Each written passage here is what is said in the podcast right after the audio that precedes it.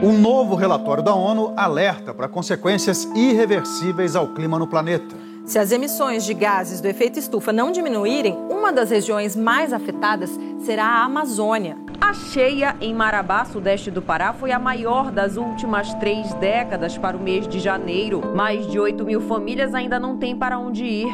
O jeito que a gente dorme aí é no relento, para me dizer que nossa situação aqui está caótica, meu irmão. Tragédias como as fortes chuvas de Petrópolis podem acontecer de novo. Meu Deus do céu! Segundo o painel científico para o clima da ONU, se a emissão de gases do efeito estufa continuar a crescer, a Amazônia deve sofrer ainda mais com chuvas intensas e enchentes até o final deste século. Em outras regiões, as mortes por calor devem aumentar 3% até 2050. A seca deve atingir os rios na Amazônia e ainda mais o nordeste do Brasil, já tão castigado. No princípio, Deus criou o céu e a terra.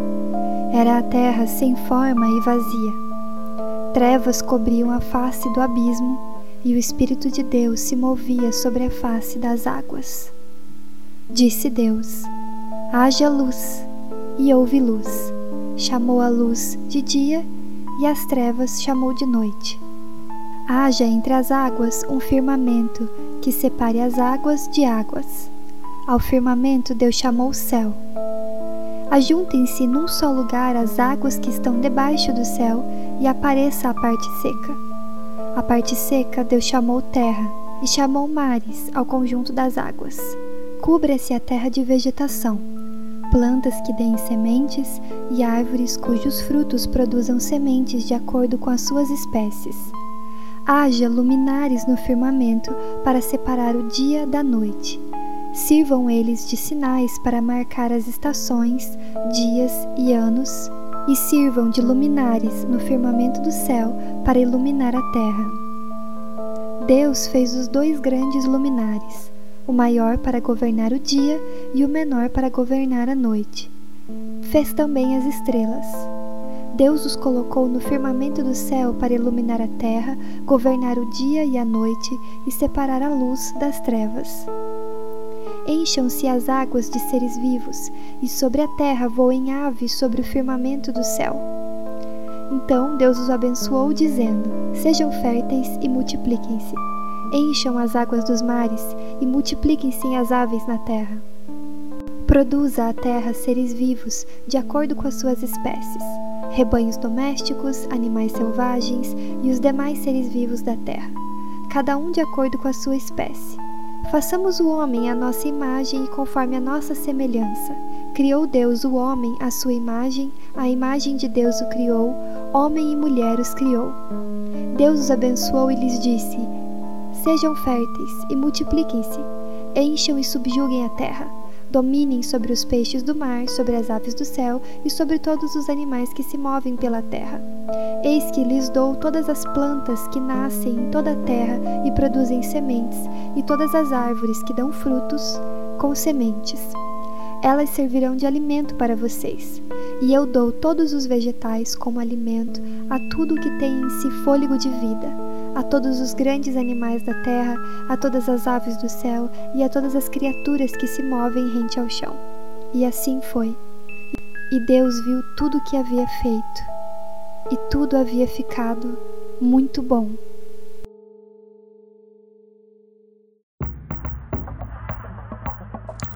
Há uma tempestade fora de temporada atingindo o Golfo do México. Ela se espalhou matando pessoas da Flórida ao Texas, e descendo em direção ao México. Até agora, sabe-se que mais de 700 morreram. Um furacão. E quantas pessoas ele atingiu?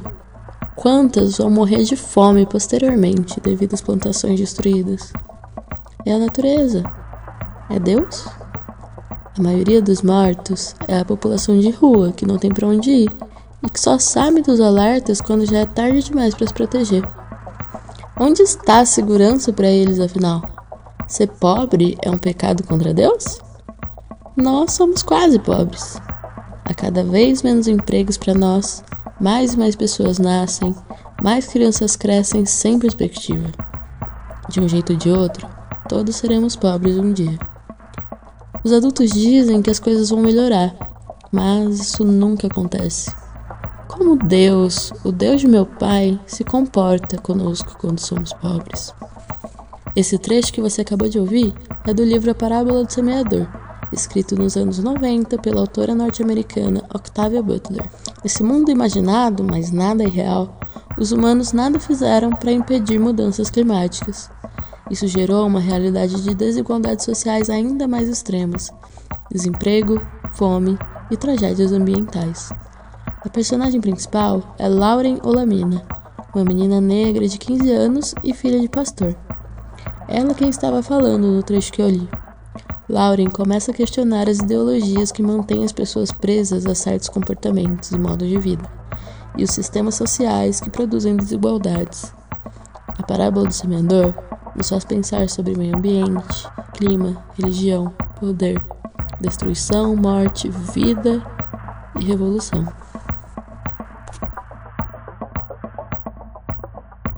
Eis que lhes dou todas as plantas que nascem em toda a terra e produzem sementes, e todas as árvores que dão frutos e sementes.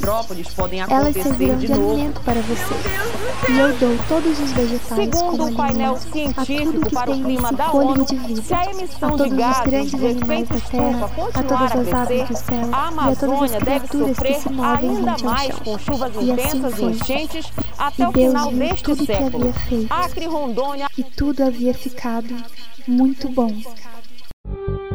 Sejam bem-vindas e bem-vindos a mais um Redomas Cast. Sejam bem-vindos e bem-vindas a mais um Redomas Cast. Sejam bem-vindos e bem-vindas a mais um Redomas Cast.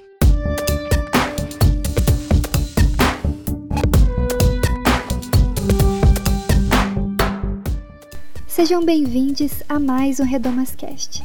Eu sou Bianca Hatt e no episódio anterior eu estava tentando entender um pouco sobre alimentação e soberania alimentar. Naquele programa, uma coisa ficou bastante óbvia: está tudo conectado. A gente come o que vem da terra, mas se o nosso consumo engolir a terra inteira, a vida corre perigo. Isso me fez lembrar da história da criação. Há quem acredite que essa história conta exatamente como o mundo foi criado. Um relato factual. E há quem a entenda como uma metáfora, uma poesia. Mas, independente da forma como você lê esse texto, é inegável que ali estão presentes os princípios e as intenções divinas ao criar a Terra. Um trabalho de muito amor e uma construção harmônica. E é por isso que é inevitável me perguntar se o planeta que nós temos hoje, o planeta do qual somos parte, ainda corresponde a esse sonho divino. Ultimamente temos visto tantas notícias que têm mostrado os efeitos da crise climática no mundo. Mas que crise é essa? Da onde surgiu essa crise? E será que isso tem alguma coisa a ver com a minha fé? Eu não sei se vocês conhecem, mas o Instituto ISER tem uma iniciativa chamada Fé no Clima, onde eles se propõem a conversar com diversas crenças a respeito da questão climática. Por isso, eu chamei a Isabel e a Júlia, lá do Instituto, para falar um pouco sobre a situação atual do nosso clima e tentar entender o que tem a ver religião e meio ambiente. Meu nome é Isabel Pereira, eu trabalho no ISER, que é o Instituto de Estudos da Religião. É, trabalho no ISER desde fevereiro de 2020. Anteriormente, é, estava na área de direitos, né, que é a minha formação. Eu sou advogada e trabalho muitos anos com direitos humanos. E passei, no meio desse ano agora de 2021, para a coordenação da área de religião e meio ambiente, onde a gente tem a iniciativa Fé no Clima. Olá, meu nome é Júlia. Atualmente eu também estou integrando a equipe do Fé no Clima, no ISER. É, eu sou formada em biofísica e aí conheci educação ambiental, fui para o mestrado em educação e agora com o trabalho de justiça ambiental em favelas, eu faço doutorado na PUC-RI. Eu vou apresentar aqui um pouco para vocês do que, que é o Fé no Clima, né? Ele é uma iniciativa do ISER, né? E que tem como missão reunir e engajar lideranças religiosas de diferentes crenças para a conscientização de suas comunidades de fé no enfrentamento à crise climática. Faz isso a partir do diálogo entre cientistas, ambientalistas, povos originários, religiosos, juventudes, é, aproximando justamente a ciência, a fé e o meio ambiente do debate da construção de soluções para a emergência do clima. Né? O ISER vem incidindo na pauta ambiental desde a década de 90. É, o ISER foi um dos organizadores, né, em conjunto com lideranças religiosas, é, da vigília interreligiosa que aconteceu na ECO 92. O marco da fundação do Fé no Clima foi o seu primeiro encontro, em que 12 lideranças religiosas elas assinam a declaração em compromisso Fé no Clima. E foi realmente assim, um encontro belíssimo de. Essas lideranças era, elas eram de diferentes religiões, de diferentes é, lugares no Brasil e até de alguns outros países da América Latina. Quando falamos de meio ambiente, clima, logo pensamos na tal da crise climática. Mas o que exatamente é essa crise? Quais são os problemas e o que eles causam para a gente? Então eu aproveitei a experiência da Júlia para perguntar quais são os principais desafios ambientais e climáticos que enfrentamos aqui no Brasil. Bom, para começar, é, a emergência climática é a crise climática. Né? O que, que é a crise climática? A gente define ela como um estado climático, né? caracterizado por maiores incidências locais, né? que estão interligadas em todo o planeta, mas são locais, de eventos extremos, que são secas, inundações, tempestades, ciclones, tornados, ondas de calor, frio, etc. E sempre varia de acordo com o bioma, com o ecossistema desses locais que são afetados. É, isso ocorre devido ao processo de aumento da temperatura média do planeta, né? o aquecimento global, decorrente do acúmulo de gases de efeito estufa, predominante decorrente da emissão de atividades humanas, industriais, desmatamento, inclusive. É, e, e, é importante, e é importante ressaltar que esses impactos causados pelas mudanças climáticas afetam ainda mais populações pobres e negras, né? Que aí a gente chama o racismo ambiental, o racismo climático, traz essa reflexão sobre como a crise climática tem consequências ainda maiores para essa população não branca. Na COP26, como a gente falou anteriormente, teve um processo muito importante de mobilização de jovens e ativistas, principalmente negros, que pautaram esse tema como um fator determinante dessa, dessa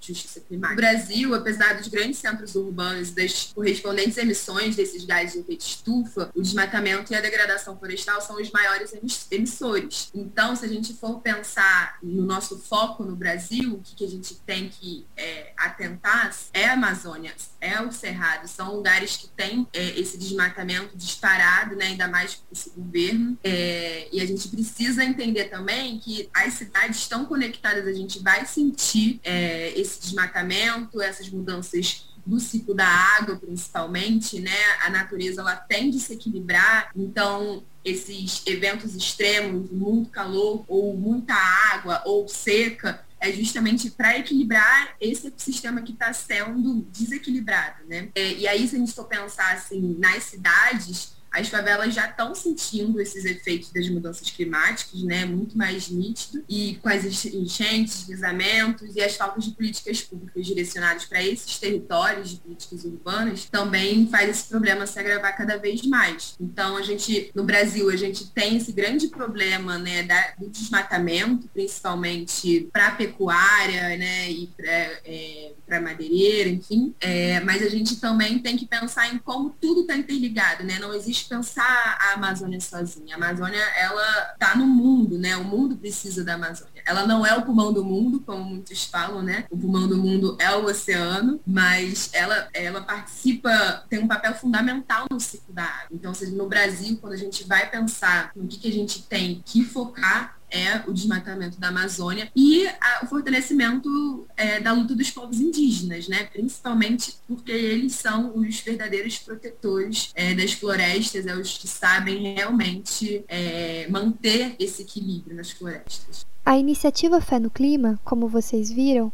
promove o diálogo entre pessoas religiosas e ambientalistas Portanto, eles têm uma experiência muito legal em engajar pessoas, especialmente as lideranças religiosas, na questão climática. Eu perguntei para a Isabela e para a Júlia quais são as principais dificuldades que a iniciativa encontra ao tentar abordar esse tema da emergência climática com as pessoas cristãs. Será que os cristãos se importam com essa questão? As dificuldades são as mesmas do que com as outras pessoas, né? Assim, do que outras pessoas de outras religiões ou de outras pessoas que não professam nenhuma religião, que é que tem a ver com o que a gente estava conversando antes, né? Com essa dissociação entre nós e a natureza, né? Como se fossem coisas é, separadas, né? É, e, e, com certeza você está certa, né? É, que, que hegemonicamente, né? Existe realmente uma falta de, de trazer esse diálogo sobre questões ambientais, sobre temas ambientais e mudanças climáticas para a vida das pessoas e até na, enfim, né, em estudos é, teológicos ou na atuação de, enfim, políticos. Enfim. Mas ao mesmo tempo a gente observa também, né, que nos últimos anos, assim, tem havido um interesse, sim, de cristãos, assim, sejam eles evangélicos, sejam eles católicos, pelo tema e que eles se realmente se mostram muito sensibilizados pelo tema. E aí, assim, a gente até queria trazer aqui os dados de uma pesquisa que saiu esse ano e que ela confirma esse interesse, né? É uma, é uma pesquisa que se chama O que os evangélicos pensam sobre o meio ambiente e ela foi encomendada pela coalizão Evangélicos pelo Clima. Né? Ela coletou informações de evangélicos brasileiros de diferentes denominações e que ela constatou que 85% acham que é pecado atacar a natureza e 77% são favoráveis que suas igrejas apoiem atividades em prol da proteção ambiental. Né? Então, assim, isso traz para gente assim, informações muito interessantes, que pode ser que elas não estejam engajadas ali no seu dia a dia, mas elas acham que aquilo ali é importante para elas, né? E assim, uma coisa que a gente queria muito trazer aqui, né, é, e, e passar essa informação adiante, são de alguns grupos que a gente já sabe que trabalham com o tema aqui no Brasil, algumas iniciativas. Então eu vou nomear aqui três iniciativas que a gente conhece, que são próximas ao, ao Fé no Clima. Uma delas é o, é o movimento Renovar Nosso Mundo e é um movimento global de cristãos, ele tem um capítulo brasileiro. A outra festa que a gente já, já mencionou, que é a Colisão Evangélicos pelo Clima, que é uma coalizão criada a partir da união de várias igrejas, movimentos e pessoas evangélicas. E a última que eu vou deixar aqui para a gente compartilhar é o Nós na Criação, que é um movimento que discute e opera fé através da ecoteologia. Então, assim, é, a gente acha muito importante assim trazer esses exemplos, né, trazer essas iniciativas até para que as pessoas tenham aonde buscar informação, porque a gente está vendo que as pessoas têm um interesse, têm sensibilidade para o tema, mas muitas vezes elas não sabem aonde buscar aquela informação ou como relacionar isso com, com a sua fé. Porque apesar de a gente ter né, bancada evangélica, esses homens brancos é, de uma geração, né, aí no poder, a gente tem um movimento jovem é, e evangélicos, né? A gente tem lideranças ativistas muito fortes que estiveram na COP26, né? Que foi a Conferência das Nações Unidas sobre as Mudanças Climáticas. Então é muito importante a gente também olhar para é, é, o que está brotando, o que está florescendo dessa juventude que tem o seu viés religioso, né? Cada um com suas identidades. E é muito importante também a gente talvez olhar mais para essas propostas do que do que a gente sabe, né, do antigo que tem dado errado.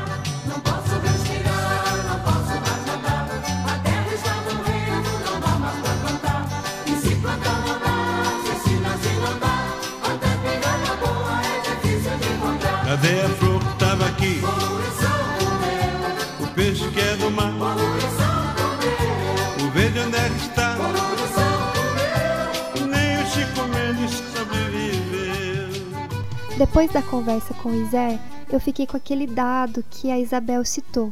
85% dos evangélicos acham que é pecado atacar a natureza. E fiquei me perguntando: como é então que a gente pode engajar as pessoas na causa do meio ambiente? Também fiquei me perguntando quem é essa juventude que tem se levantado pela terra na COP26 que a Júlia mencionou. Até porque essa conversa ambientalista sempre acaba soando um pouco elitizada, né? Alguns termos, ideias e problemas não somente parecem, mas eles também são bastante complexos. A gente fica se perguntando: por que é que eu vou me preocupar com isso? Como é que isso me afeta? Como que isso afeta a minha comunidade? Da onde surgiu isso? Quem toma essas decisões são governantes e empresas? Que, que eu tenho a ver com isso? A questão climática tende a ser um problema não tão simples da gente visualizar no nosso dia a dia. Mas eu conheço uma mulher jovem, negra e periférica que aceitou o desafio de responder essas perguntas e engajar a juventude nesta causa, e tem se saído muito bem nisso. Salve galera, meu nome é Amanda Costa, tenho 25 anos, sou ativista climática pela negritude, pela sustentabilidade. Eu atualmente coordeno uma organização chamada Perifa Sustentável, que tem o objetivo principal de democratizar as pautas de clima e sustentabilidade e mobilizar juventudes aqui do Brasil para que a gente possa construir uma nova agenda de desenvolvimento sustentável a partir da perspectiva racial e de clima. Também sou jovem embaixadora da ONU, tenho a responsabilidade de representar a juventude brasileira em fóruns multilaterais de tomada de decisão e discussão global. Recentemente estava em Glasgow, na Escócia, no Reino Unido, participando da COP26, a Conferência de Clima da ONU.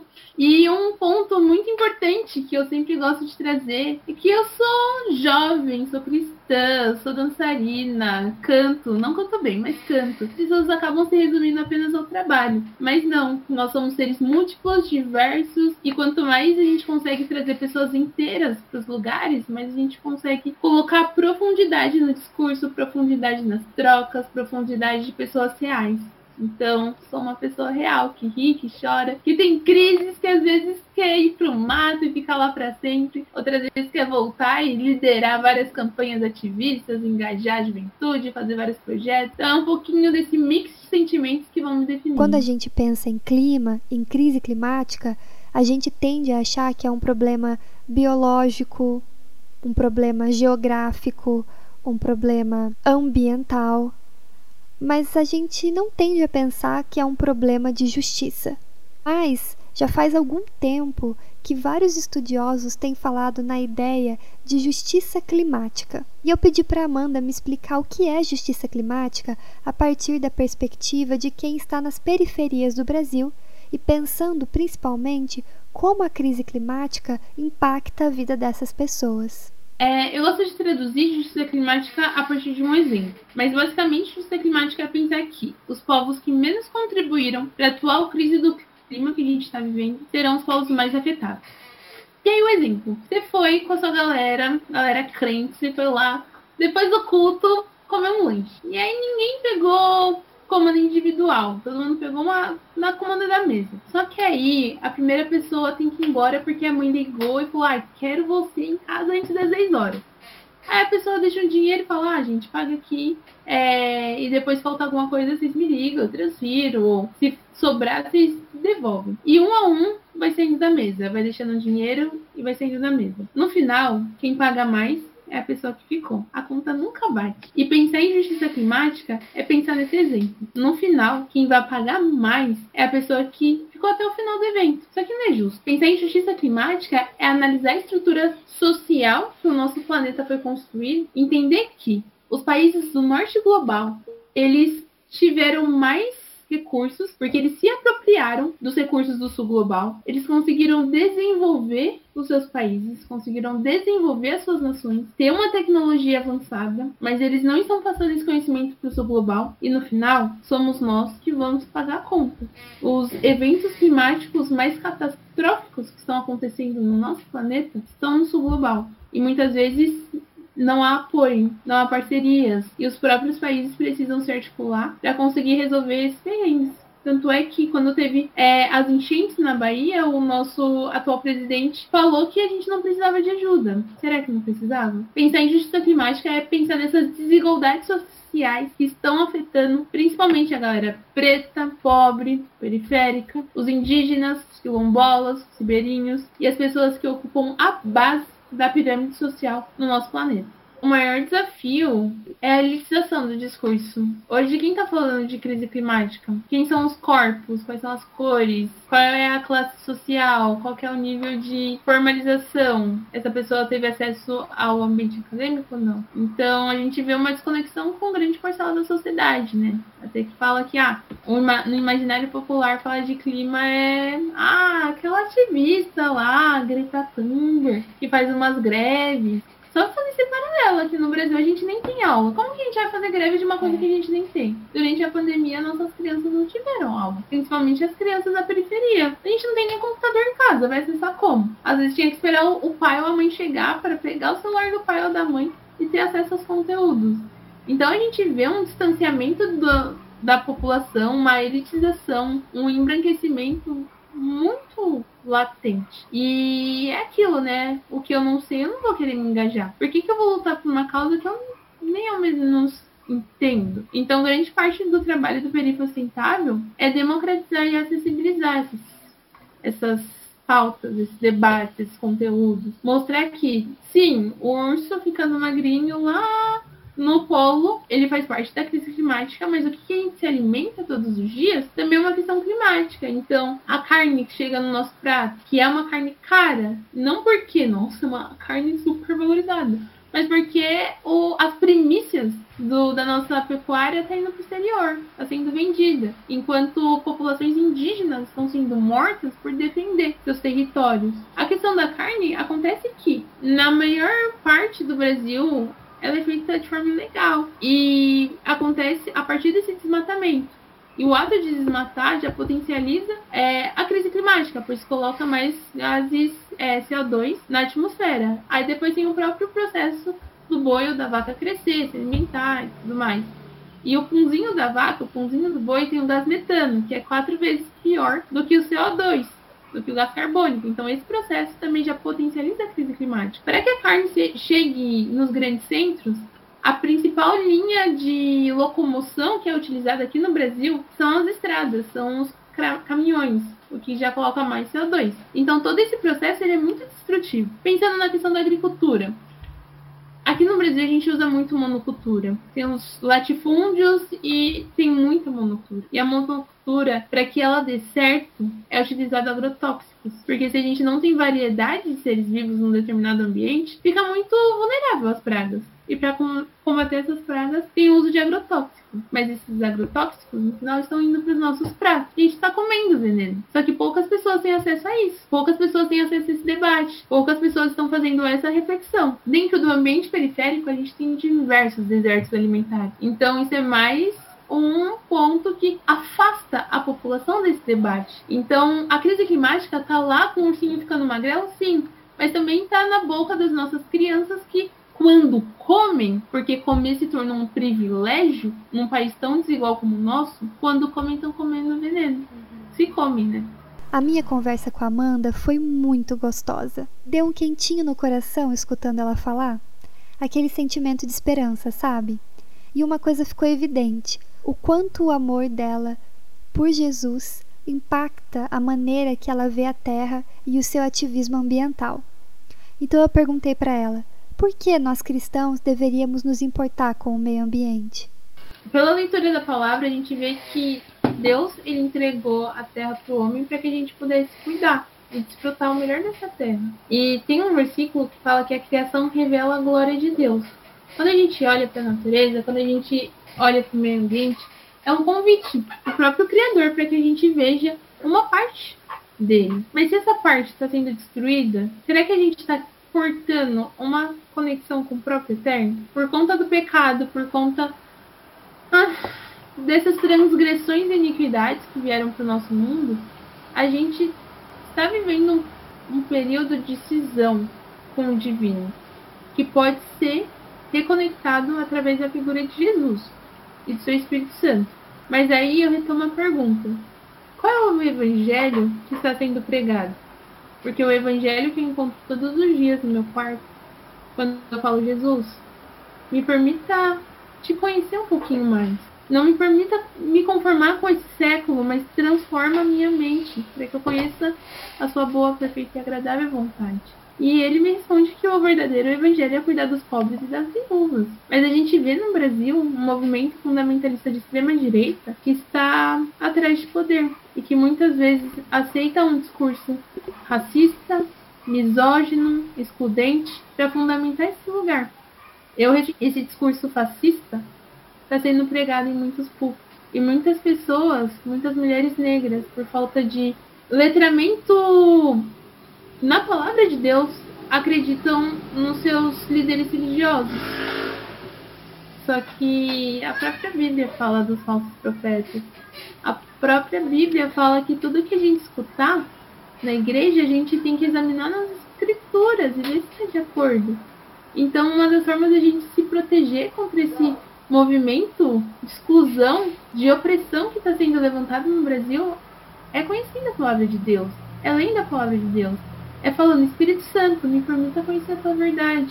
Espírito de Jesus, me guia, me mostra, revela para mim. Deus ele fala através dos seus líderes, dos seus profetas, mas ele também fala individualmente com cada um de nós. Babilônia cinza e neon, eu sei. Meu melhor amigo tem sido som, ok. Tanto karma lembra Armagedon. Orei, busco vida nova tipo ultrassom. Achei. Cidades são aldeias mortas, desafio nonsense, competição em vão, que ninguém vence. Pense no formigueiro, vai mal. Quando pessoas viram coisas, cabeças viram degrau. No pé que as coisas vão, João. Doideira, daqui a pouco resta madeira nem pro caixão. Era neblina, hoje é poluição. Asfalto quente, queima os pés no chão. Carros em profusão, confusão. Água em escassez, bem na nossa vez. Assim não resta nem as baratas. Injustos fazem leis e o que resta por seis Escolher qual veneno te mata Pois somos tipo passarinhos Soltos a voar, dispostos a achar um ninho que seja no peito Nós somos a natureza, né? Se eu defendo a natureza, automaticamente eu tô me protegendo, eu tô te protegendo. Essas queimadas que tiveram com a floresta amazônica, com a nossa mãe terra, a nossa mãe mata. Agora essa questão do óleo nas nossas praias. Agora fogo no Pantanal.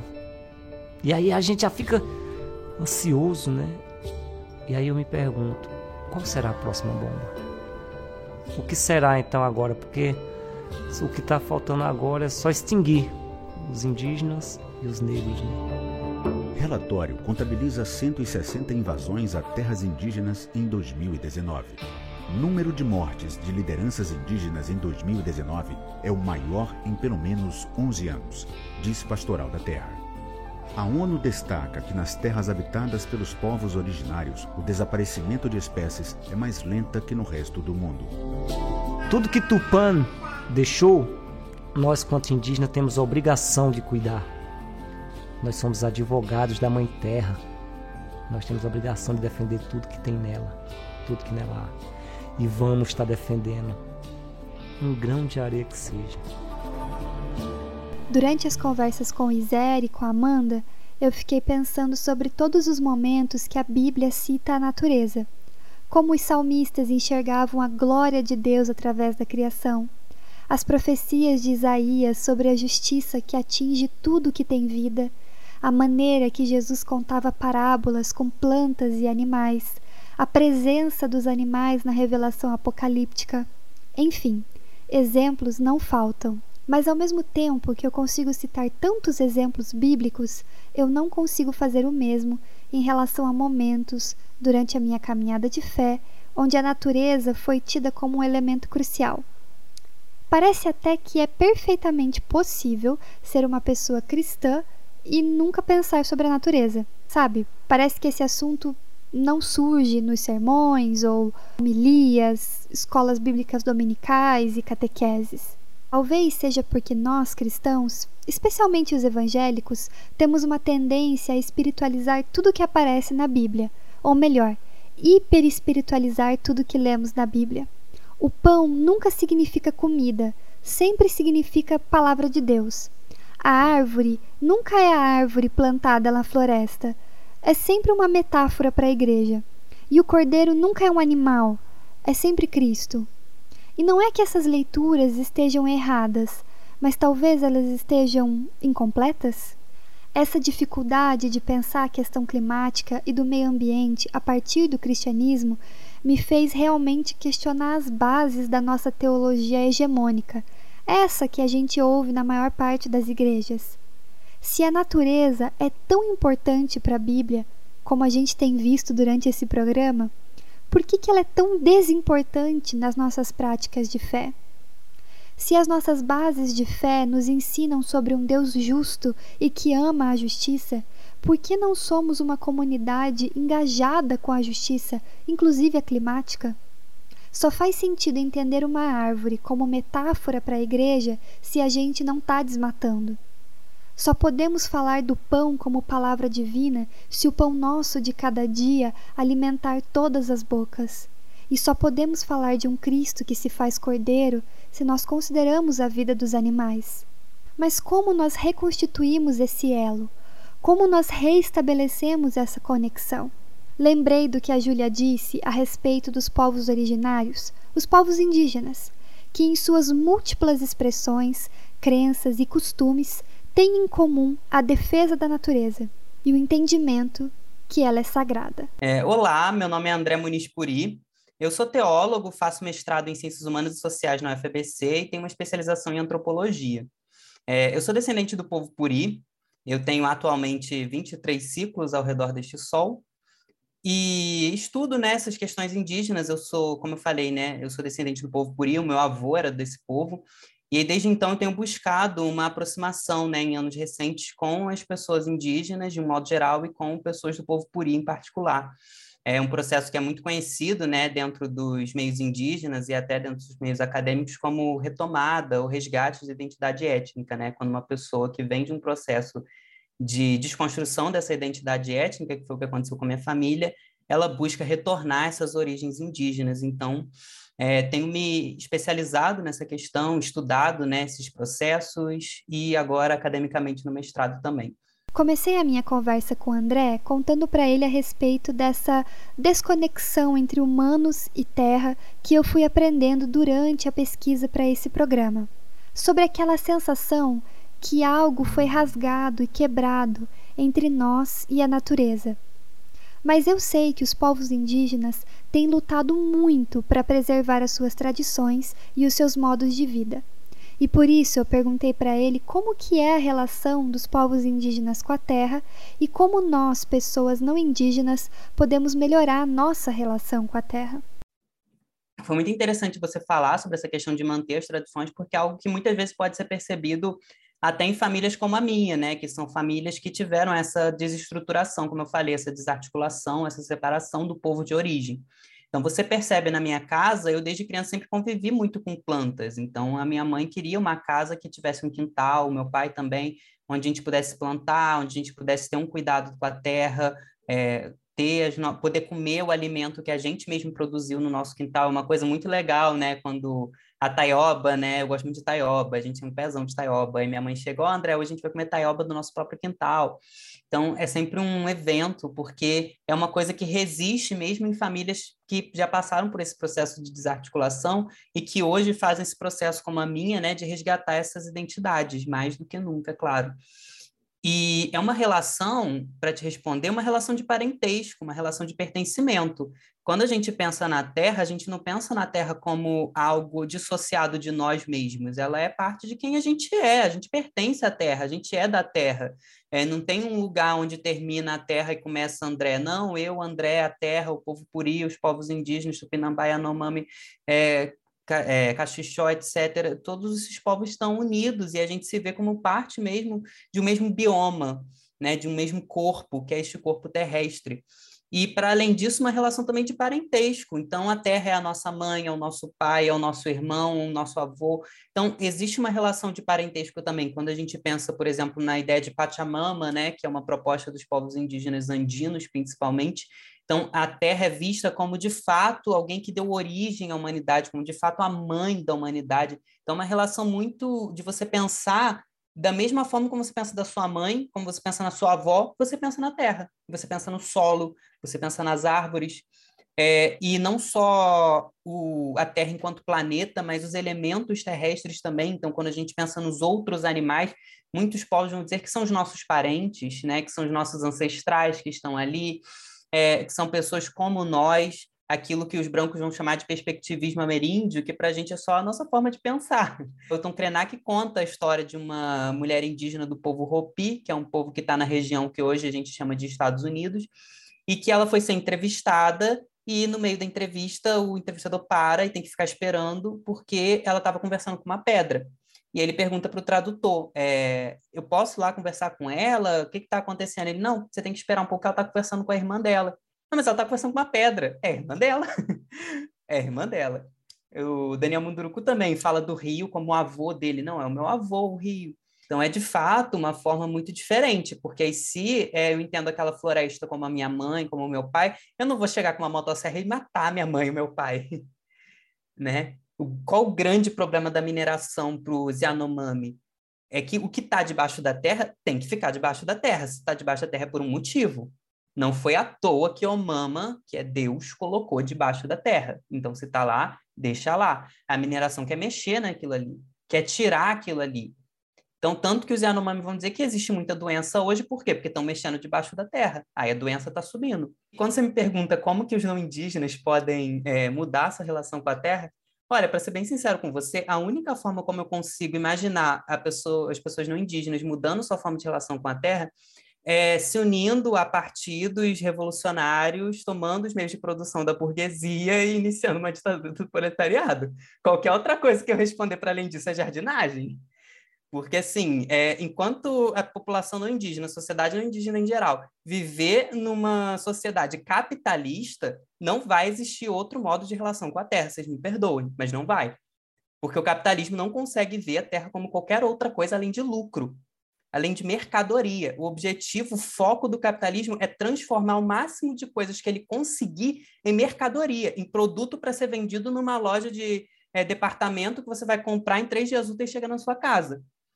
Então, enquanto não for mudado esse sistema, esse modo de produção capitalista, não vai ter outra relação. Você pode tomar um banho mais curtinho, que isso aí não vai mudar nada. A água vai continuar sendo desperdiçada pelo agronegócio em quantidades absurdas. Você pode fazer sua jardinzinho na sua casa, igual eu tenho na minha, como eu falei, tenho minha hortinha na minha casa, linda, maravilhosa. Mas eu sei que isso nem se equipara à quantidade de floresta do lado da minha casa mesmo, que foi desmatada para colocar painéis solares porque eles são ecologicamente sustentáveis. Aí bota o painel de energia solar onde era uma floresta, desmata tudo e bota lá o painel de energia solar. Você deve sim é, adotar um estilo de vida diferente. Acho que vocês devem sim ser vegetarianos e veganos. Eu acho que a gente deve sim tomar banhos mais curtos, mas entendendo que isso está mudando uma relação muito individual e que o que a gente deve buscar é sempre o coletivo, né? Isso é outra coisa que o indígena pensa. O indígena nunca pensa em si mesmo, ele pensa sempre no coletivo. Ele sempre pensa enquanto povo, enquanto povos indígenas. Então não existe o eu, existe o povo Puri, existe o povo Tupinambá, o povo Yanomami, o povo Cariri. Então existem os povos. Um não indígena ele perdeu um pouco isso, ele precisa resgatar isso, ele precisa voltar a pensar como humanidade, porque não adianta nada você ter o seu quintalzinho bonitinho ali, o seu banho curto, a sua dieta vegana, que quando o aquecimento global vier, você vai morrer junto. O conceito de justiça climática serve para expor não somente as injustiças que causaram a crise climática, mas também aqueles que são mais afetados ou afetados primeiramente por ela. E pensando nisso, eu perguntei para o André como os povos indígenas são afetados pela crise climática pensando nessa relação tão íntima de parentesco entre os povos indígenas e a terra. Como estamos num podcast voltado principalmente ao público cristão, eu vou usar um texto bíblico onde Jesus ele diz o seguinte, faz a seguinte afirmação: Se você vai invadir uma casa e tem um homem forte nessa casa, você não invade a casa, porque esse cara vai dar um pau em você. Então você primeiro precisa domar esse cara, jogar esse cara no chão, amarrar ele em algum lugar, dar um tiro na cara dele, não sei, mas você precisa tirar esse cara do caminho primeiro, que aí depois você consegue invadir a casa e roubar os itens que tem lá dentro. É, em relação é, à sociedade brasileira, o homem forte são os povos indígenas e outras populações tradicionais, como os quilombolas, os caiçaras, etc é isso. Não dá para é, o cara invadir uma floresta quando tem Yanomami vivendo nessa floresta, quando tem povo Krenak vivendo nessa floresta, quando tem povo, enfim, Funilô vivendo nessa floresta. Então, a primeira coisa que precisa ser feita é a eliminação dos povos indígenas. Por isso que, na, no processo de injustiça climática, é, os povos indígenas são os primeiros afetados, porque eles são quem o Estado precisa remover para poder remover o resto.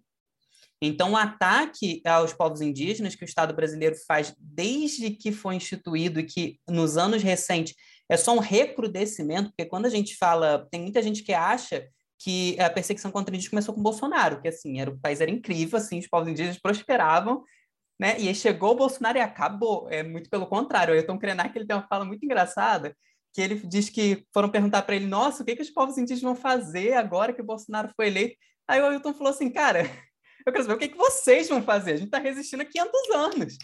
Para vocês que vai apertar agora. Estou preocupada com os brancos, não é com os indígenas.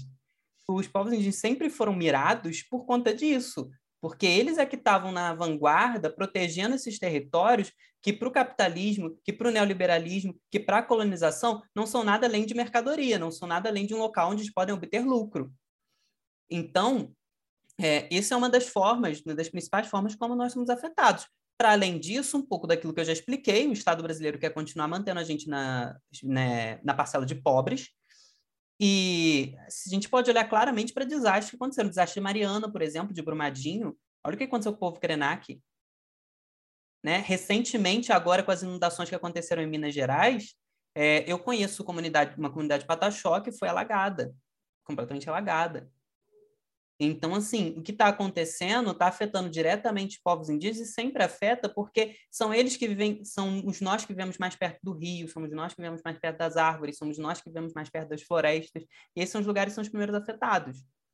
E aí, quando é, Rio de Janeiro e São Paulo começar a ter aquelas ondas de calor e a galera começar a morrer de insolação, quando começar a ter aqueles picos de frio no inverno, e os moradores de rua começarem a morrer de hipotermia, é porque muito indígena já morreu antes, no lugar onde era floresta, de onde vinha aquela nuvem para poder cobrir o céu, de onde vinha aquela nuvem de chuva. Muita gente já morreu antes porque estava protegendo aquela floresta que foi destruída.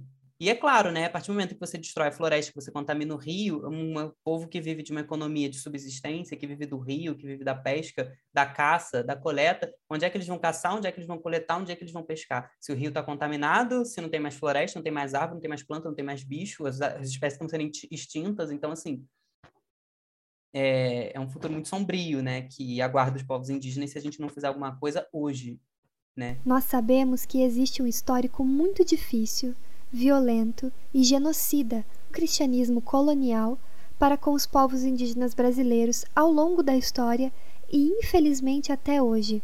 Aproveitei que o André não somente é indígena, mas também é um teólogo anticolonial e perguntei quais são os pontos principais que nós cristãos precisamos repensar e principalmente mudar quando o assunto é povos indígenas e também em relação ao cuidado com a terra. Acho que o primeiro é reconhecer que a gente recebeu uma leitura bíblica que é muito colonial, né? Acho que a gente tem um problema muito sério, principalmente hoje em dia, de uma galera, é, em geral, de direita, mas conservadora, que quer dizer que qualquer teologia que não seja igual a deles é ideológica, quando a própria teologia deles é extremamente ideológica, né? É muito engraçado, a gente só consegue ver a ideologia do outro, a gente é sem ideologia, o outro é super ideológico, né?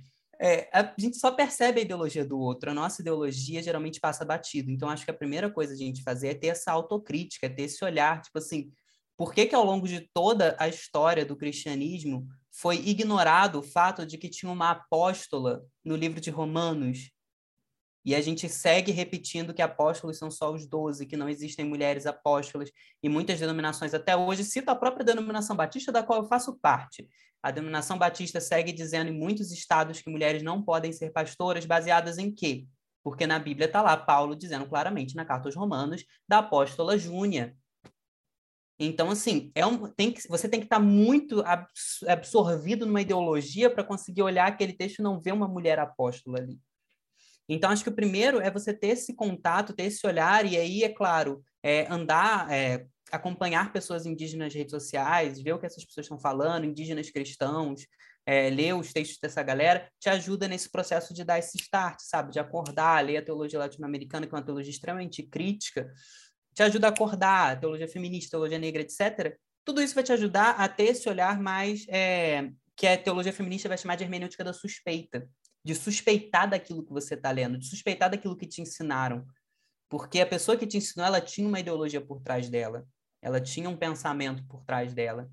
Porque para mim é tão claro, gente, quando a gente lê a Bíblia, a gente lê o livro dos profetas, Amós, Oséias, Essa galera está criticando a injustiça social de Israel com uma força, mas com uma força tão grande.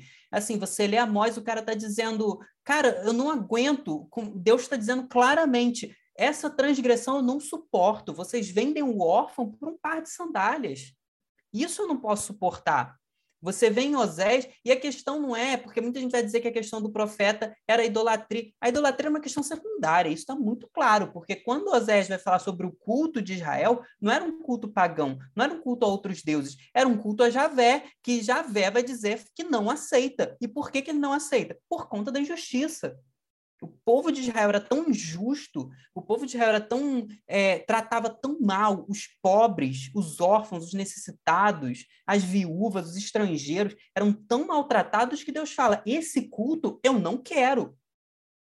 E aí você olha para um país como o Brasil, onde a gente tem uma população quilombola que até recentemente, não sei se mudou, provavelmente não, infelizmente, mas até recentemente só 2% dos territórios quilombolas no Brasil inteiro estavam regularizados. Então, assim, não sei se deu, mudou, deu uma atualizada, mas infelizmente eu acho que não, porque o, o nível que a gente está, principalmente nesse atual governo, principalmente com essa liderança da Fundação Palmares, imagino que não. Então, assim, é, quando a gente olha para esse tipo de país, onde o, a terra não é garantido, os direitos dos povos desse país não são garantidos. Quando a gente vê um genocídio contra a população cigana acontecendo na Bahia, quando a gente vê o genocídio contra a população negra acontecendo nesse país inteiro, quando a gente vê a forma como povos indígenas são maltratados, quando vão no, é, no acampamento lá em Brasília lutar pelos seus direitos, são recebidos com bala de borracha. Então, quando a gente vê esse tipo de acontecimento, você acha que o culto brasileiro está sendo aceito ou não? Sai na rua, olha para a população miserável, olha para a população de rua, olha para os pobres e responde para mim se Deus está aceitando esse culto ou não. Se o Deus da vida, se o Deus da justiça, o sol da justiça, o leão da tribo de Judá está aceitando esse culto ou não. Ele está vomitando ele falou para Israel que vomitava quando viu o culto deles, porque não suportava a injustiça. O Brasil, então, Deus já deve ter vomitado tudo o que tinha para vomitar. Deve estar tá apodrecendo já de tanta raiva que ele deve estar. Tá. A ira de Deus já deve estar tá alcançando níveis estratosféricos, porque é inaceitável. Eu estou falando a partir do que a Bíblia me diz. Então, se eu abro a Bíblia, eu leio um livro de Amós, eu leio um livro de Osés, eu leio um livro de Isaías, onde Deus diz que o jejum que ele quer é que os órfãos, é que se cuide dos órfãos das viúvas nas suas necessidades, se o, se o jejum que ele quer é este, é que se cuide, é que se pare de fazer fofoca, é que se pare de criar intrigas, é que se realmente se importe com as pessoas necessitadas, que você tire o jugo de opressão das pessoas que estão sendo oprimidas. E aí você lê que esse é o jejum, aí você vai fazer uma campanha de 100 dias de jejum na igreja de refrigerante? Se as pessoas parassem de simplesmente ignorar o que está dito no próprio texto sagrado, que as pessoas dizem que seguem, né, elas vão ter suas respostas. Só olhar para o ministério de Jesus. O que, que Jesus estava fazendo? Onde Jesus estava? Com quais pessoas ele estava andando? Até teólogos conservadores como C.S. Lewis deixaram isso muito claro no livro Cristianismo Puro e Simples. Tem uma parte que eu acho muito interessante, que o C.S. Lewis, que é um teólogo extremamente conservador, vira e fala, não é teólogo, né, mas enfim, um cara extremamente conservador, ele vira e fala o seguinte, cara, se Jesus, ele tratava com tanto rigor os fariseus mestres da lei e com tão pouco rigor as prostitutas, por que, que a igreja está tão preocupada com a imoralidade sexual e tão pouco preocupada com a religiosidade? Tem alguma coisa que não está batendo. Então vamos repensar aí, vamos recalcular a rota que tem alguma coisa que está errada. Então, é só a gente seguir o exemplo de Jesus, onde Jesus estava, com quem Jesus estava, em meio a quais pessoas, e o que ele estava fazendo também, porque aí tem muito essa coisa de, ah, a gente tem que criticar esse evangelho social que só quer saber de, é, de dar comida, mas Jesus estava dando comida. Se você é um seguidor de Jesus e você vê Jesus na Bíblia distribuindo comida para as pessoas, como é que você não vai distribuir comida se era isso que ele fazia? Então, assim, é, é eu, eu quero entender assim, que, que Jesus é esse que você diz que segue, que não está nos evangelhos, está em alguma outra carta que você encontrou, algum outro livro, sei lá, o evangelho segundo você mesmo, porque os evangelhos da Bíblia mostram outro Jesus. Jesus vira com todas as letras e fala: Bem-aventurados os pobres, tipo assim, com todas as letras, ele vira e fala: Ah, é muito difícil um rico entrar no céu, tá, gente? Ó, já aviso para vocês, é quase impossível um rico entrar no céu. Então, assim, se Jesus está dizendo isso, por que a gente tem que inventar tanta desculpa para Jesus não estar dizendo isso? A gente precisa entender que a nossa leitura é muito ideológica, a nossa leitura bíblica, assim. Porque se você não entender isso, você vai continuar reproduzindo a ideologia da classe dominante. A ideologia que é patriarcal, a ideologia que é colonialista, a ideologia daqueles primeiros padres que chegaram no Brasil e falaram que esses povos indígenas eram sem fé, sem lei e sem rei.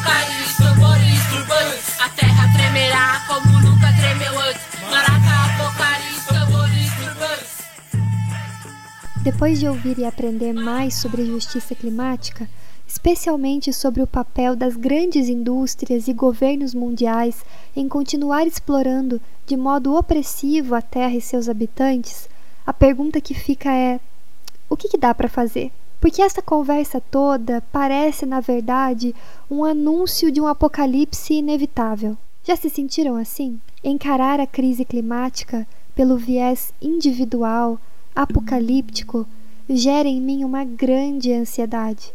A angústia de ver o mundo acabando. E eu acho que nos últimos dois anos pandêmicos, difíceis e traumáticos, essa ansiedade só aumenta. E como alguém que lida diariamente com ansiedade, por diversos motivos, eu sei o quanto precisamos cuidar desse sentimento, por nós, mas também pela Terra. Precisamos encontrar alternativas, traçar estratégias e alimentar a esperança um nos outros. A minha última pergunta para as pessoas que eu entrevistei foi essa: E aí?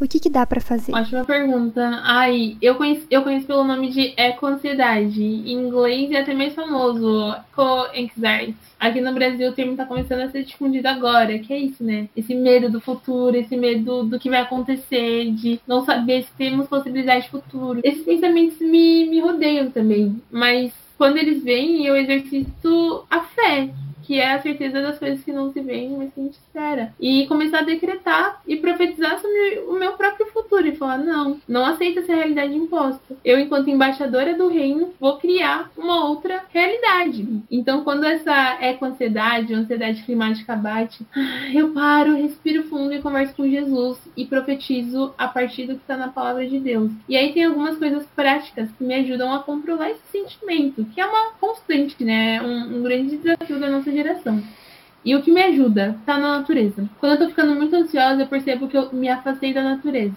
Me afastei dos parques, me afastei das praias, me afastei das montanhas. Uma das coisas que eu amo fazer é montanhismo. E quando não dá para fazer montanhismo, porque a gente só vai trilha de inverno, né? Eu pego e vou pro parque com os meus amigos. Tiro o sapato, ando na grama, é, a alimentação também me ajuda, então buscar comer coisas mais naturais possíveis. Uma última coisa que eu gosto muito, muito, muito de fazer é exercício físico. Quando eu sinto que a minha cabeça vai explodir, que eu não aguento mais os meus próprios pensamentos, eu vou correr. Correr para mim é válvula de escape, ajuda a oxigenar a mente, as ideias. A gente não precisa salvar o mundo, né? A gente precisa salvar o nosso mundo a partir do momento que a gente muda a nível individual, a gente já vai estar sendo um referencial para as pessoas que estão perto de nós. Então, não transforme o mundo, transforme o mundo de uma pessoa. Analisar toda essa estrutura sistêmica global pode ser muito complexo e trazer uma um certo medo e ansiedade. Mas a partir do momento que a gente desloca desse global para o individual e para o coletivo, a gente começa a ver que existem possibilidades de caminho que eu posso fazer sim. Coisas práticas, ter uma alimentação consciente, diminuir seu consumo de carne, a coletor menstrual ou absorvente de pano, diminuir a quantidade de lixo no meio ambiente. E é interessante que quando a gente adota essas micro-revoluções diárias, a gente cria possibilidade de diálogo com as pessoas que estão ao nosso redor. Essas atitudes individuais são importantes, mas não podem parar por si só. É muito, muito, muito imprescindível que cada um se envolva coletivamente, ou seja, atue com outras pessoas procure ONGs, coletivos, organizações que estejam voltando o tema. E aí, para a galera jovem que quer saber mais desse assunto, tem a minha organização, o Perifa Sustentável, tem o Engajamundo, tem o Global Attitude, tem o Global Shapers. Tem o Nossas, tem o programa Vuvuca, tem o Lab Clima e Periferia, tem diversas organizações que, dependendo da bolha que a gente tá, a gente nem faz ideia que existe. Mas a partir do momento que a gente escuta um podcast e aprende uma outra realidade, tem a oportunidade de troca, a gente vai ampliando o nosso nível de consciência, a gente vai ampliando o escopo de atuação e ver que tem muita gente massa fazendo um trabalho incrível e que a gente pode se juntar. E um terceiro é ter um acompanhamento político. Entender quem são os tomadores de decisão que você votou. O que, que eles estão fazendo pelo meio ambiente. Quais são os projetos de leis que estão sendo votados dentro do lugar que você está. Você acompanha o vereador? Você acompanha esses deputados estaduais? Entende o que está rolando aí? Ou até mesmo numa micropolítica o que, que tá pegando no seu bairro? Se você mora em apartamento, tá participando da reunião de condomínio que ninguém gosta de.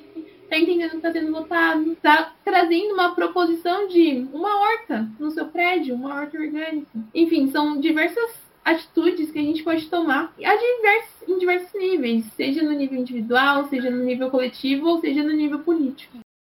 Assim, eu acho que uma coisa que é bem importante a gente colocar aqui para a gente começar a falar sobre isso, né, é dizer que os, os cientistas e os ambientalistas, né, eles vêm ao longo de muitos e muitos anos, né, recolhendo é, conhecimento, né, divulgando informações e tentando é, fazer com que a sociedade repense a sua relação, né, entre entre ela, a própria sociedade e o meio ambiente, né? E mesmo com todo esse conhecimento sendo divulgado, sendo difundido, com todos os alertas, isso não foi suficiente para provocar um compromisso, né? Verdadeiro, né? De mudança, nenhuma transformação na, na sociedade, né? Então, o que acontece é que hoje em dia a gente está no momento em que a gente já passou disso. A gente está num ponto crítico e que a gente não pode mais dar ao luxo de repensar. A gente precisa agir com urgência, né, contra a crise climática. E aí com isso a gente não tem mais só como buscar setores, né, da sociedade. A gente tem que buscar o engajamento de toda a sociedade. É, e isso vai exigir uma transformação muito grande de diferentes paradigmas que nós temos hoje em dia, sejam eles econômicos, sejam políticos, sociais. E o que a gente entende é que justamente é, a religião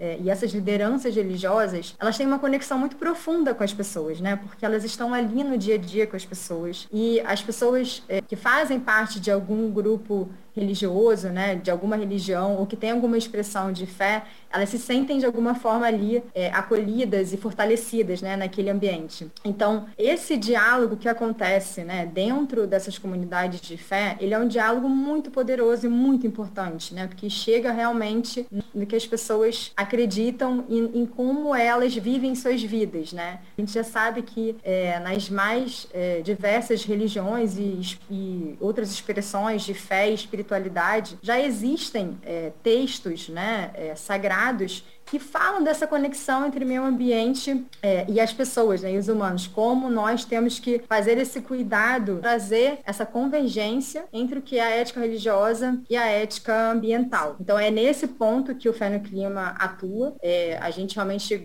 o que a gente faz é promover diálogos, né? Assim, o nosso papel é promover diálogos de, enfim, de conhecimentos que já existem. A gente acha que o primeiro passo e aí está totalmente ligado nessa questão da educação ambiental é que as pessoas se informem, que elas tenham a informação, né? É, e isso é o primeiro passo. É, então, eu acho que a ideia realmente, assim, é que as organizações que trabalhem com o tema e que, né, é, enfim, o poder público, quem, todo mundo que tiver isso em mãos possa divulgar informações né, transparentes sobre o tema para que as pessoas possam estar informadas é, sobre o tema. Além disso, né, para além disso, a gente acha que é importante que elas dialoguem com as suas comunidades. E aí são as pessoas mais próximas mesmo, a sua família, os seus amigos, o seu círculo, as pessoas que moram em volta de você. Que isso seja um tema que possa ser conversado em comunidade, né? Seja ela qual for, né? E se ela for uma comunidade religiosa, ótimo também, né? De, de ter reflexões em sobre isso, né? De ter reflexões na sua igreja, no seu grupo de estudos, né? Que você traga isso de alguma forma também para essas rodas de diálogos. Isso já é algo muito importante. No que elas conseguirem, porque a gente sabe que muitas vezes tem uma limitação do que as pessoas podem efetivamente fazer, que elas também mudem seus hábitos individuais. Mas isso, assim, vou repetir de novo. No que no que, no que seja possível para cada um, né? No que seja possível. Porque a gente sabe que muitas vezes não é possível, né? E é isso, e é tudo bem. Entender o quanto o poder público também influencia é, no que está sendo feito, né? Então é saber como participar de conselhos municipais ou conselhos estaduais, se for da vontade das pessoas, se as pessoas tiverem tempo e quiserem, né, se envolver. Existem conselhos municipais sobre meio ambiente, existem conselhos estaduais sobre meio ambiente. Aqui no Rio é, existe também sobre bacias hidrográficas, eu não sei como é em outros é, locais. Mas é, é, se a pessoa tiver vontade de participar né, desses conselhos, é muito importante. E a última coisa que a gente acha é, bem importante, e tem a ver com a primeira sobre a informação, é a questão do voto consciente, né? É saber é, que seu voto pode sim influenciar a entrada de, é, de pessoas no poder que vão, é, de alguma forma, ou dialogar ou não com esse tema, né? Ou dialogar positivamente ou ligar, dialogar negativamente. Pesquisar, se informar, saber o que essas pessoas estão propondo em relação a mudanças climáticas, em relação à proteção do ambiente, é muito importante. É dizer também que não, não tem uma receita de bolo, né? Que a gente está sempre aprendendo, né? A gente tem uma população indígena que detém conhecimentos incríveis, então a população quilombola, né, os saberes tradicionais que a gente precisa se aproximar também. E a gente está em eterno aprendizado, né? Não existe a fórmula certa. A fórmula é, é caminhar e é caminho do aprendizado também sempre. É, a gente pode falar direito dos povos indígenas, sim, porque até porque a gente dança conforme a valsa, né? Então, assim, a gente tem que entender o tipo de país que a gente está, a gente tem que adquirir estratégias, né? Então, a gente estrategicamente usa os termos dos brancos, a gente se insere nas universidades dos brancos, a gente faz, aprende, né, faz matrícula nos cursos de direito, nos cursos de antropologia, a gente aprende as áreas deles e a gente adquire essas armas para a gente usar a nosso favor, né? É uma questão de estratégia. Você, quando você é 0,8% da população brasileira, né, que é o caso dos povos indígenas, você tem que saber dançar conforme a valsa. Então, são questões estratégicas, sim, a gente usa o direito, o termo, né, direito dos povos indígenas, inclusive direitos internacionais, a gente tem que entender isso. Isso eu, eu, sempre bato nessa tecla porque é muito importante a gente entender, porque quando chega, por exemplo, num caso como Rússia invadiu a Ucrânia, é, a mídia ocidental cai em cima do que está acontecendo de uma forma completamente desproporcional a todos os outros conflitos que estão, estavam e estão acontecendo nesse exato momento. Então, não é, não estou dizendo aqui, obviamente, que nenhuma pessoa tenha a falta de caráter de manipular o que eu estou dizendo para dizer que eu estou defendendo qualquer um dos lados desse conflito. É um conflito, obviamente, muito trágico, e quem sofre nesse tipo de conflito são pessoas inocentes, que estão, por exemplo, nos metrôs da Ucrânia, que estão tentando fugir do país, pessoas negras, pessoas ciganas, que, cuja cidadania está sendo negada, que não podem nem sair da Ucrânia no meio de uma guerra, porque os países ao redor não os aceitam como refugiados. Então, a gente vê a mídia olhando para a Ucrânia, mas é, e realmente tem que olhar, tem que ser falado, porque é algo que está acontecendo, é algo importante, é algo que abala o mundo, mas quando se invade uma terra Yanomami, cadê a cobertura do Fantástico em cima disso, sabe? Cadê a cobertura da Globo? Cadê a cobertura das redes de emissoras? As fotos, o WhatsApp, o pessoal colocando, é, sei lá, uma bandeirinha, no, não bota bandeirinha no nick, não, sabe? É, é completamente desproporcional. Então, é, a gente está em guerra. Eu acho que isso é uma coisa que precisa ficar claro. O Ailton Krenak, ele fala, ele vira numa entrevista e fala, gente, a gente está em guerra. Eu acho que vocês não perceberam isso. Não sei por que você está olhando para mim com essa cara normalzinha aí, bonitinha, porque a gente está em guerra. Se tem gente morrendo, se tem gente sangrando, se tem criança Yanomami morrendo de desnutrição, é porque tem uma guerra acontecendo. A gente tem povos indígenas morrendo por conta do Covid, porque, e muito mais do que a população em geral, é absurdo. Se você pega os dados de mortos por Covid, você vai ver que a porcentagem de pessoas que morreram de Covid em terras indígenas é desproporcionalmente mais alta do que a da população em geral. Como que eu posso chamar isso de outro nome que não um genocídio, que não uma guerra? Entende? Então é isso que está acontecendo. Estamos em guerra, só que a nossa guerra não está sendo televisionada.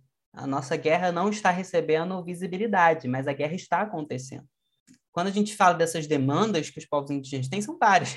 São várias, são inúmeras, assim, é gigantes. E cada povo vai ter suas demandas em particular. Isso é uma coisa que tem que ficar muito clara. São mais de 300 povos só no território onde a gente chama do Brasil. Mas, assim, é, essas fronteiras foram demarcadas por europeus, elas não são respeitadas pelos povos indígenas, porque eles já viviam aqui antes de fazerem a linhazinha e falar, não, isso aqui é Brasil, isso aqui é Guiana Francesa. E muitas pautas, muitas demandas são muito parecidas, né?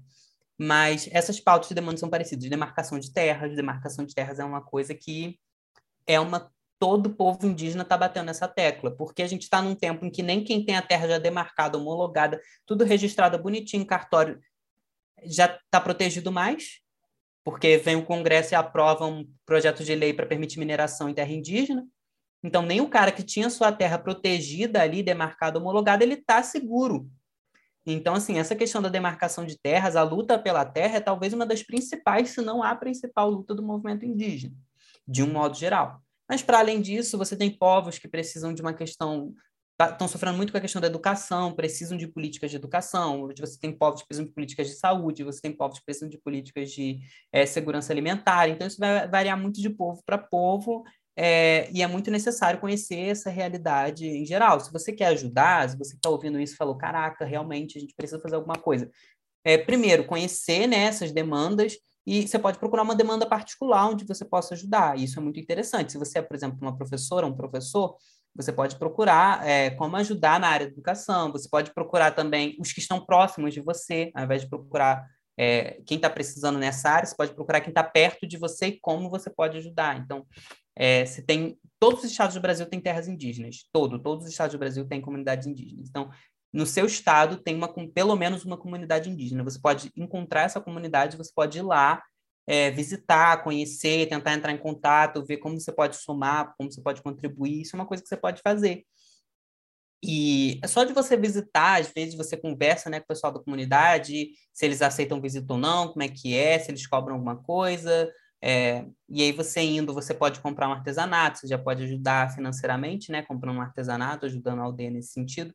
Você pode ajudar de outras formas também, às vezes uma questão política, tem aldeia que precisa de ajuda para ir fazer barulho em frente a uma prefeitura, porque está precisando de um licenciamento, precisando de alguma coisa. Então precisa de gente para ir lá para é, somar num corpo que vai lutar por direito, que vai, sabe, ocupar um espaço.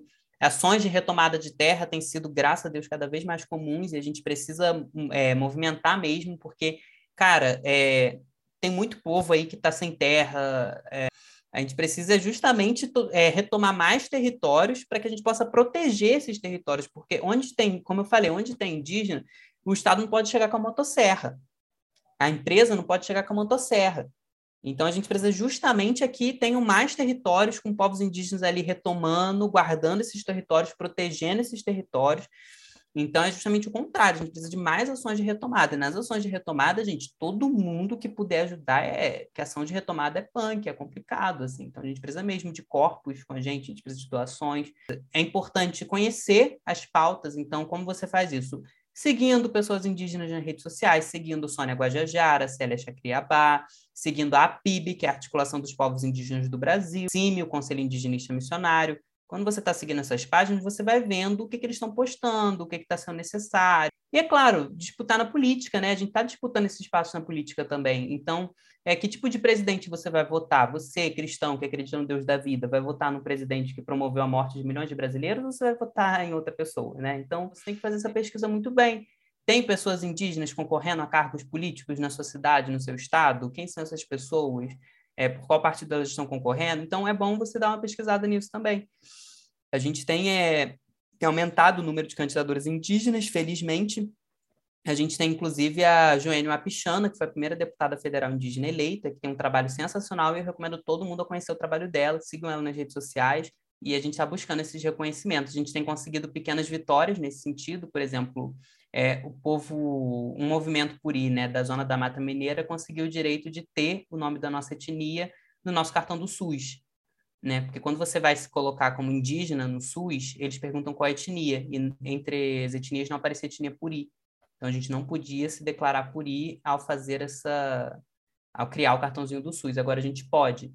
Então é uma conquista, né, do das meninas, né, do, do grupo Puri da Zona da Mata, mas, enfim, são muitas lutas, assim. É, a gente tem três territórios hoje que são exclusivamente Puri, que é o território de Padre Brito, o território de Aimorés, e é a cidade de Araponga, né, que são territórios, os três em Minas Gerais. A gente precisa que o Estado brasileiro nos reconheça enquanto um povo indígena ressurgente, né, um povo indígena resistente, como outros vão preferir dizer, então, um povo indígena que resistiu às políticas de embranquecimento e de é, de, et, de etnocídio né, do Estado brasileiro. Então, enfim, se você seguir, é, se você me seguir nas redes sociais, mas seguir também outras pessoas do Povo Puri, né? Posso recomendar também é, o movimento de ressurgência Puri, posso recomendar o movimento é, de resistência Puri, é, posso recomendar o movimento de retomada Puri da Zona da Mata Mineira. Então, são grupos aí que vocês podem seguir, conhecer. O Dawá Puri, né, que é uma pessoa muito importante né, dentro do nosso povo. Então, são pessoas que vocês podem procurar aí nas redes sociais para para estar tá acompanhando o que está acontecendo aí entre essa purizada aí do Brasil todo.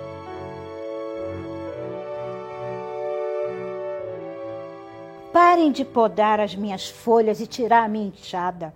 Basta de afogar as minhas crenças e torar minha raiz. Cessem de arrancar os meus pulmões e sufocar minha razão. Chega de matar minhas cantigas e calar a minha voz.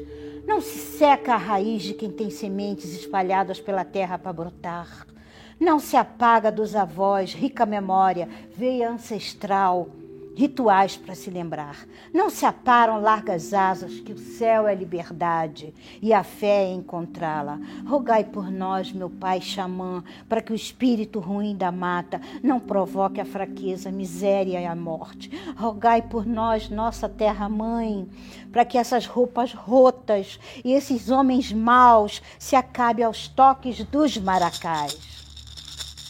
Afastai-nos das desgraças, da cachaça e da discórdia. Ajudai a unidade entre as nações. Alumiai homens, mulheres e crianças. Apagai entre os fortes a inveja e a ingratidão. Dai-nos luz, fé, a vida nas pagelanças. Evitai, ó Tupã, a violência e a matança. Num lugar sagrado junto ao Igarapé, nas, nas noites de lua cheia, ó Marçal chamai, os espíritos das rochas para dançarmos o toré. Trazei-nos nas festas de mandiocas e pajés uma resistência de vida após bebermos nossa xixa com fé. Rogai por nós, ave dos céus, para que venham onças, caititus, siriemas e capivaras, cingir Rio Juruena, São Francisco ou Paraná, cingir os mares do Atlântico, porque pacíficos somos, no entanto. Mostrai nosso caminho feito boto, Alumiai para o futuro nossa estrela. Ajudai a tocar as flautas mágicas para vos cantar uma cantiga de oferenda ou dançar num ritual Yamacá. Rogai por nós, ave xamã, no Nordeste, no Sul, toda manhã, no Amazonas agreste ou no coração da Cunhã. Rogai por nós, araras pintados ou tatus. Vinde em nosso encontro, meu Deus Nendiru. Feliz, fazei feliz nossa Mintã, que de barrigas índias vão renascer. Dai-nos cada dia a esperança, porque só pedimos terra e paz para nossas ricas crianças.